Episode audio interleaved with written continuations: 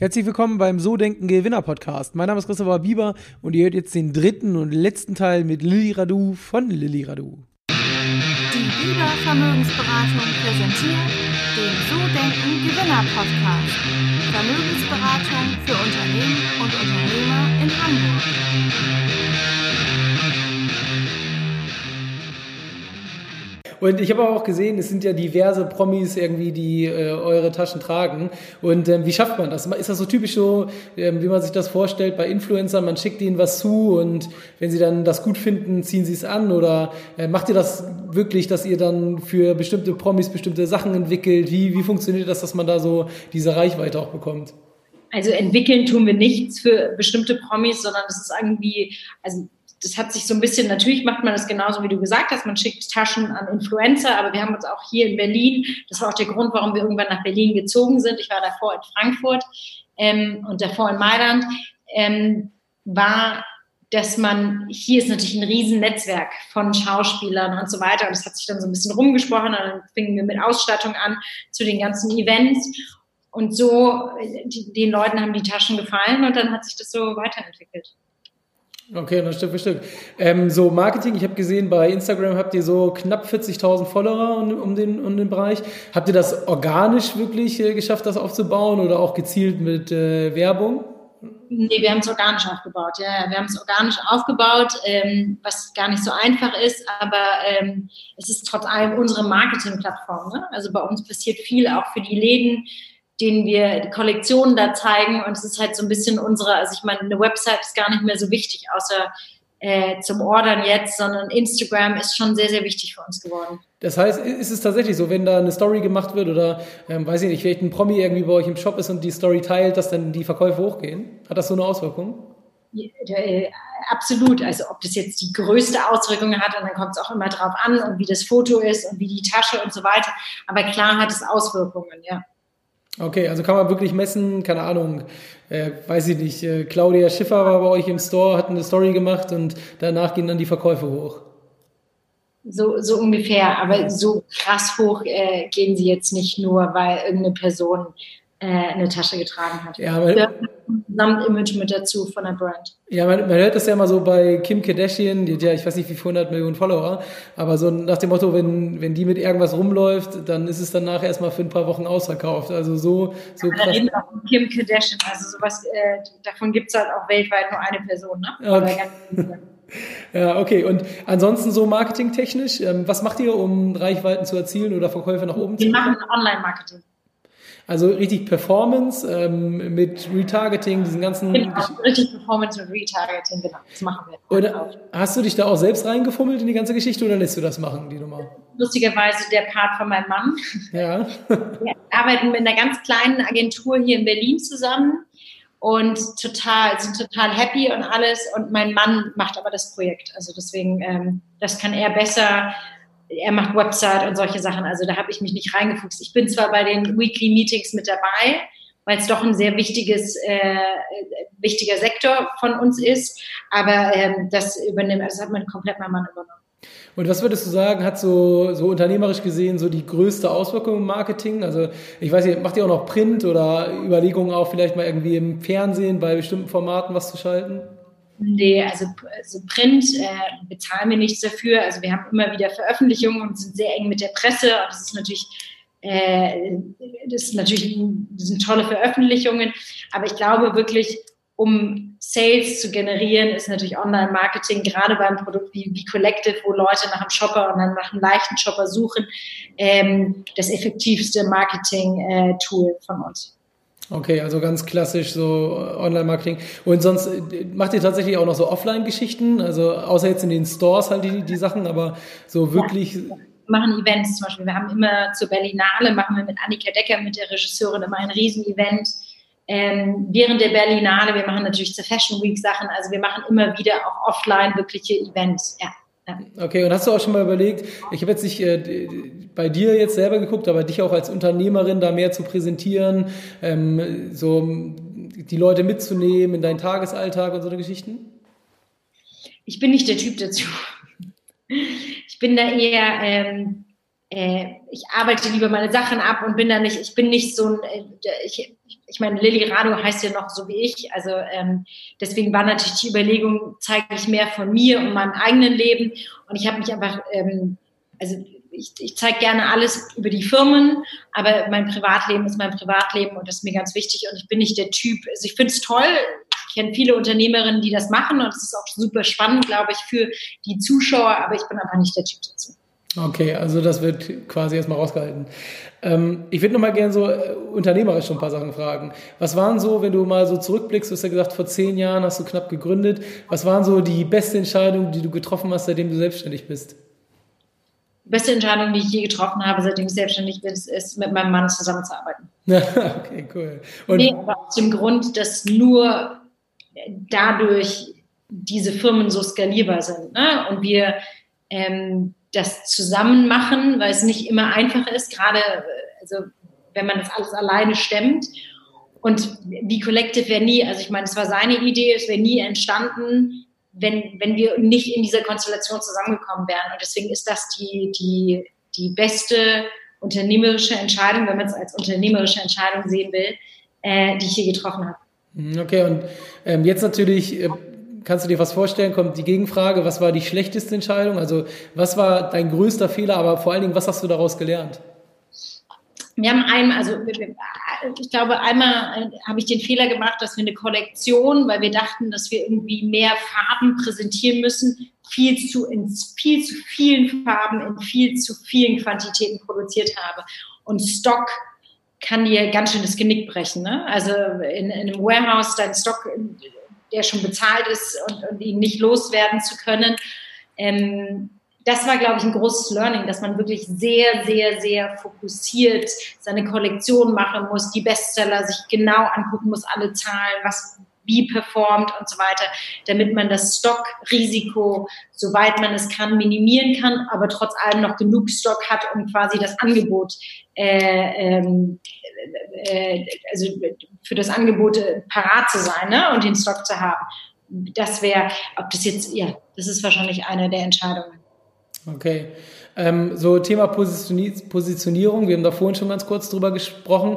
Was meinst du, wie wichtig ist das auch, um erfolgreich zu sein als Unternehmer jetzt generell? Also äh, meinst du, das ist ich glaube, ich glaube, es ist super wichtig und es ist vielleicht gerade auch in Corona-Zeiten so eine Sache. Ne? Letztens habe ich mit jemandem telefoniert, der meinte, warum macht ihr denn jetzt nicht Masken? Ja, wo ich irgendwie gesagt, äh, weil ganz viele im, im wenn man, wenn man jetzt äh, ready to wear macht, verstehe ich das sogar vielleicht, dass man das jetzt macht.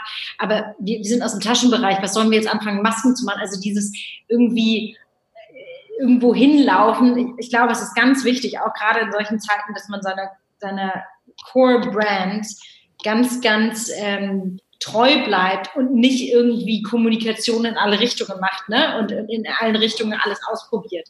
Wir wollen dafür stehen, dass wir zum Beispiel mit Vicolective die leichte, leichteste Shopper auf dem Markt sind. Wir fangen jetzt nicht an, Masken zu machen, die in zwei Monaten äh, nicht mehr auf dem Markt sein. Also weißt du so, ich glaube, es ist ganz wichtig, dass man eine Strategie hat und eine Identität und eine, eine CI von seiner eigenen Marke.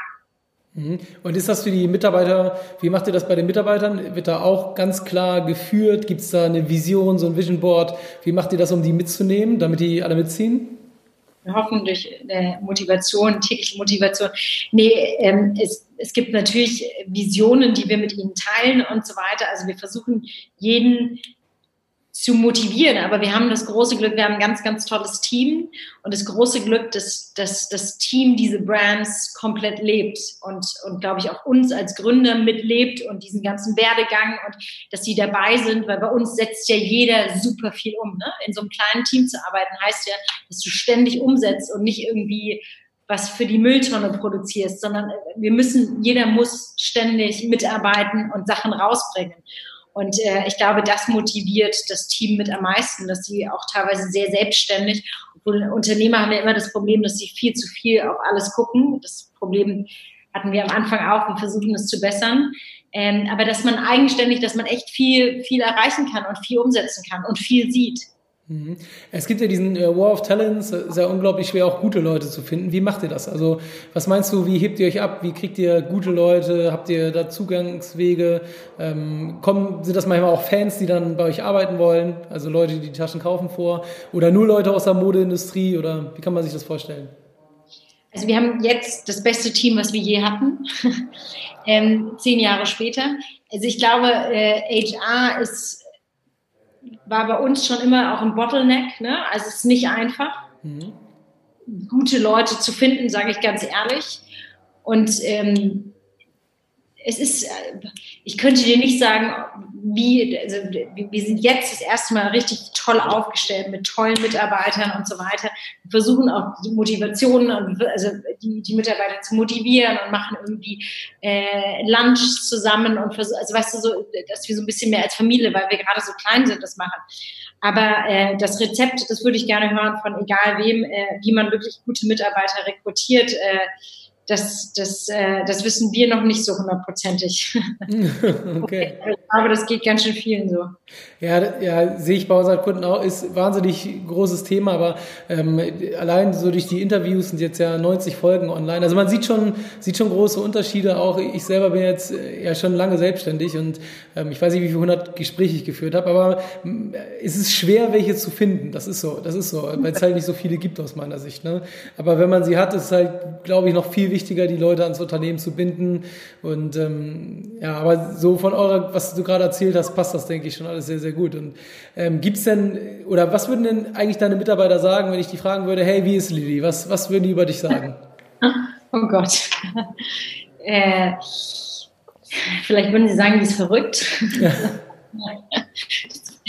Äh, das ist vielleicht das, das Richtige. Ich, ich glaube, ähm, ich mache alles, also sehr, sehr schnell und 5000 Sachen gleichzeitig, was man nicht immer sagt, was vielleicht das Allerbeste ist, aber was mein Weg ist. Und ich bin sehr nach vorne preschend. Das ist, glaube ich, das eine meiner Stärken. Und das motiviert Mitarbeiter mit. Ich glaube, manchmal sind die auch total genervt von mir, weil ich wirklich bei allem hinterher bin und sage, let's do it und jetzt los und überhaupt und gar keine Pause richtig lasse. Aber ähm, ja, äh, ich glaube, sie denken, ich bin so ein bisschen verrückt. Ja, ja die Energie kommt rüber. Es ist unfassbar. Hast du das eigentlich mal, dass du dann auch ab und zu echt weiß ich nicht, nach so einem 15, 16 Stunden Tag dann noch mit dem Kleinen auch mal richtig platt bist oder hast du das gar nicht, dass du, dass du ich, ich habe das, dass ich richtig platt bin. Äh, abends, wenn ich äh, fand ich quasi äh, sehr, sehr müde ins Bett. Also es ist schon, die Tage sind schon ganz schön gefüllt. Aber äh, aber happy, ja. Okay. Kann ich ins Bett. Aber äh, ja, ja, die Müdigkeit ist dann schon da irgendwann. Und dann zack, nächsten Tag. Machst du dann auch, du hast ja gesagt, du machst Yoga zur Entspannung zwischendurch ähm, und ein bisschen, äh, die Meditation war das, ne? Nicht Yoga, Meditation. Ja, ja, ja. Genau, aber gibt's denn auch so mal Zeiten, wo du dich echt mal rausziehst und sagst, okay, jetzt, jetzt ist mal wirklich drei Wochen lang Urlaub angesagt? Nee, mein Mann und ich machen und ähm, leider äh, dank Corona dieses Jahr nur einmal, eigentlich letztes Jahr zweimal, nehmen wir uns so eine, so wir nennen es Big Picture Auszeit, wo wir äh, in Amerika sind für drei bis vier Wochen mit unserem Kind und quasi ähm, zwar weiterarbeiten, wir arbeiten immer weiter, aber im Gegensatz, also wirklich nur so vier bis fünf Stunden am Tag arbeiten, um das Nötigste zu machen und sonst nur Zeit mit unserem Sohn verbringen und also so quasi Urlaub machen und darüber reden, was das Big Picture ist. Weil wenn man in diesem Rad drin ist und immer diese alltäglichen Sachen zu tun hat und im Büro ist, vergisst man ganz oft auch dieses Big Picture und darum geht es uns ja. Ne? Und deswegen versuchen wir uns diese Auszeiten zu nehmen, eigentlich immer so im Mai und dann Ende Dezember, wenn wir zwischen den Saisons liegen und quasi raus können. Und das ist unsere, also das ist wirklich ganz, ganz kostbare Zeit für uns. Äh, A, weil wir sie mit unserem Kind intensivst verbringen und B, weil wir darüber nachdenken, wo wir wirklich mit diesen Firmen hinwollen. Und äh, das ist quasi unsere Auszeit. Und leider ist es dieses Jahr, ähm, äh, werden wir uns die Auszeit irgendwo anders in Deutschland nehmen müssen oder, äh, oder woanders, ja. Okay, aber nochmal wirklich dann auch so Regenerationsphasen zweimal im Jahr, um nochmal richtig wieder Energie zu tanken. Ähm, wenn du jetzt mal so zurückschaust, du machst das seit zehn Jahren mit deinem Mann zusammen. Ähm, was sind so Sachen gewesen, die wirklich jetzt für schnellen und kurzfristigen Erfolg entscheidend waren? Ist ja zum Beispiel bei V-Collective ist es ja so gewesen und, und was eher so für den langfristigen und kontinuierlichen Erfolg? Ähm, also jetzt zum Beispiel das Produkt selber bei V-Collective hat uns natürlich die Möglichkeit gegeben, weil es so vielfältig ist, relativ schnell in den Markt reinzugehen. Aber dann haben wir natürlich hätten wir das geschafft, hätten wir nicht die Expertise von sieben Jahren Lilly Rado von dem Markt gehabt. Also deswegen ist es so ein bisschen schwer, das so genau zu sagen. Aber da konnten wir nach vorne preschen und äh, das relativ schnell machen dadurch. Und natürlich dadurch, dass das Produkt angenommen worden ist. Okay, aber gibt es so, ähm, so grundsätzlich so Sachen, wo du sagst, hey, das ist wirklich wichtig, um schnell erfolgreich zu werden und das ist eher langfristig kontinuierlich? Ich glaube, wenn man gerade eine Brand aufbaut, muss man langfristig äh, denken, weil wenn man nur kurzfristig bei der Brand denkt, ist man innerhalb von zwei, drei Saisons wieder vom Fenster weg und äh, da hat man äh, nicht, also das bringt einem gar nichts. Deswegen so kurzfristige Sachen mit einer Brand sind eigentlich nicht möglich, ne? Weil du kannst jetzt nicht, also klar kannst du mehr Online-Marketing reinpushen, aber das ist ja nicht langfristig also das, das ist nicht, das bewährt sich dann irgendwie nicht, ne? Also deswegen gerade eine Brand ist es ganz wichtig organisch zu wachsen und die Kombination aus, aus äh, stationärem Vertrieb mit Online zu kombinieren und wirklich sich selber da treu zu sein und seiner Schiene und seiner Kommunikationsschiene da ist, also da kann man nicht auf den Knopf drücken und sagen, das kann ich jetzt sofort hier sofort skalieren. Also das ist, glaube ich, nicht, also zumindest bei uns in dem Bereich nicht möglich. Und wäre das nicht, äh, oder ist das eine Option, dass man sagt, man nimmt einen Investor mit rein, pumpt nochmal, weiß ich nicht, fünf, sechs, sieben Millionen in Werbung und pusht dadurch hoch? Oder siehst du das eher als schwierig an? Oder ist das überhaupt gar kein Thema für euch? Also es gibt natürlich immer die Möglichkeit, ne? und gerade von den Zahlen, von denen du geredet hast, das ist auch ganz sicher effektiv. Die Frage ist nur immer, was, offen, also was dann dabei rauskommt.